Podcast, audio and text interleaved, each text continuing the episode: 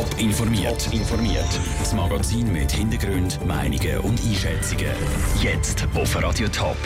Wie Schaffhausen einen sechsjährigen Kampf der Lehrer doch noch versöhnlich zu Ende geht und wie sich die Winterthurer Parteien für den zweiten Wahlgang ums Stadtpräsidium in Stellung bringen. Das sind zwei von den Themen im Top informiert.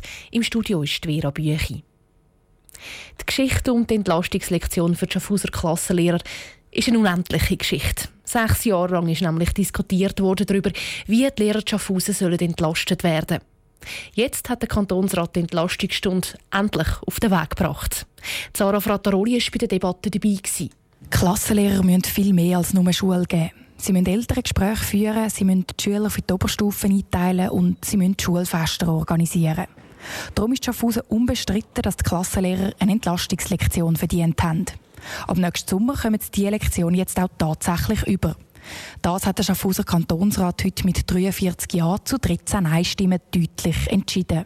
Nur, die Entlastungsstunde kostet den Kanton und die Gemeinden jedes Jahr mehr als 1,8 Millionen Franken.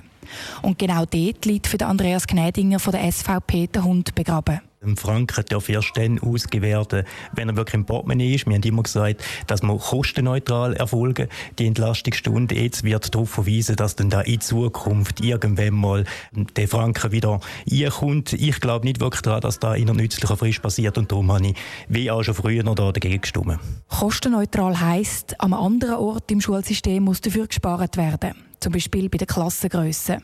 Im schweizweiten Vergleich hat der Kanton Schaffhausen nämlich die kleinsten Klassengrössen überhaupt. Der Kurt Zubler von der SP findet es aber richtig, dass man die Entlastungsstunde jetzt endlich einführt, ohne dass man schon neue Sparmaßnahmen auf den Weg gebracht hat die unselige Koppelung, sage ich jetzt mal, die ist ja zustande gekommen, weil da, wo man die Einführung schon diskutiert hat, plötzlich die Kantonsfinanzen in einem ganz schwierigen Moment gestanden sind und man gesagt hat, also ohne Gegenfinanzierung kann man das nicht machen.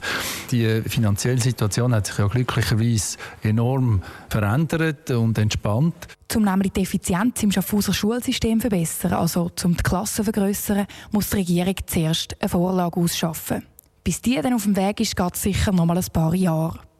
Die Mehrheit vom Rat fände es unfair, die Lehrer noch mal so lange warten zu lassen. Sie haben die unendliche Geschichte der Entlastungsstunde heute zu einem Ende gebracht.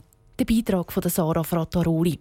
Die Gemeinden zahlen knapp zwei Drittel der Kosten für die Entlastungsstunde, der Kanton übernimmt den Rest. Winterthur hat noch keinen neuen Stadtpräsident. Bei den Wahlen gestern hat keiner der Kandidierenden das absolute Mehr geschafft. Es kommt also zum zweiten Wahlgang und zum nächsten Duell zwischen den Linken und den Bürgerlichen. Wie die in den Wahlkampf gehen, im Beitrag von Sandro Peter. Bei den Wahlen gestern haben die linken Parteien ein grossartiges Resultat gemacht. Bei den Bürgerlichen sind viele Sitze verloren gegangen. Noch offen ist das Rennen ums Stadtpräsidium.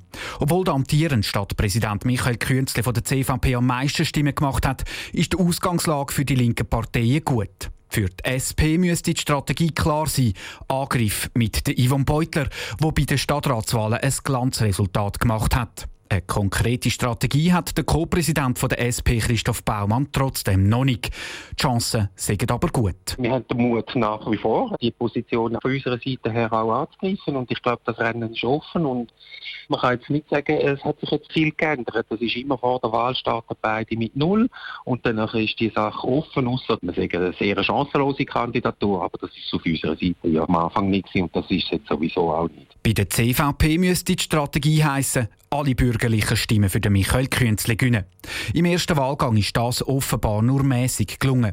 Im zweiten Wahlgang könnte es darum knapp werden, gibt der CVP-Präsident Andreas Gehring zu. Die konkrete Strategie der Partei hängt jetzt aber auch von der Strategie der Gegner ab.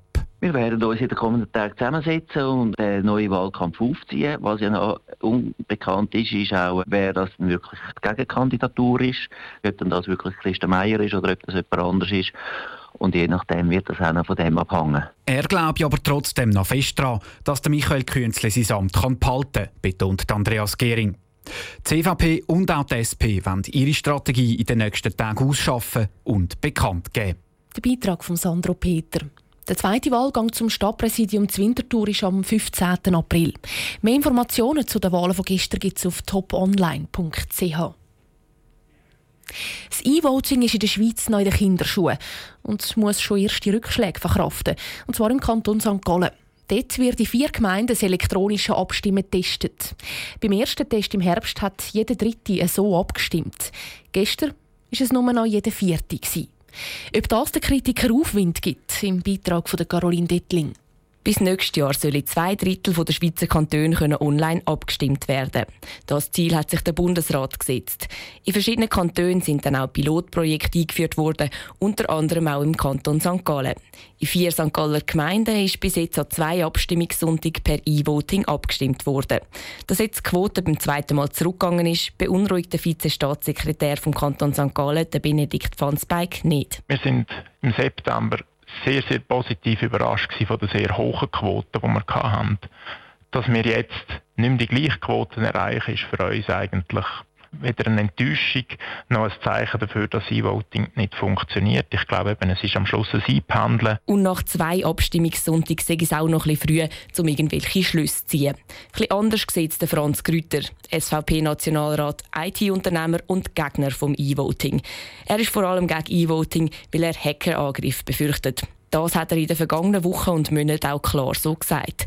Und die Quote in St. Gallen ist für ihn jetzt schon ein Zeichen. Das zeigt zumindest, dass wenn jetzt an einem Ort E-Voting eingeführt wird, dass also jetzt nicht über Nacht plötzlich die Hälfte oder noch mehr von den Leuten plötzlich die Art von Wählen bevorzugen. Also ich glaube, insofern hilft es uns sicher, das auch noch zu untermalen, dass es nicht der grosse Hype ist auf die Art von Wählen oder Abstimmen. Der Franz Grüter will darum zusammen mit weiteren Kritikern das Volk darüber abstimmen lassen, ob das E-Voting in der Schweiz erlaubt sein soll oder nicht.